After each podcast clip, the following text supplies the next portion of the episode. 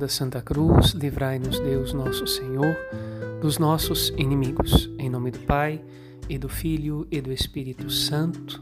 Amém. Que alegria celebrar os corações de Jesus e da Virgem Maria, corações voltados para o Pai e para a vontade de Deus, voltados para o lugar onde nosso coração também deve se dirigir, na liturgia e na vida corações ao alto. Quando São José e a Virgem Maria encontram Jesus no templo, a resposta de Jesus é muito sugestiva de nossa meditação. Não sabeis que devo estar na casa de meu Pai?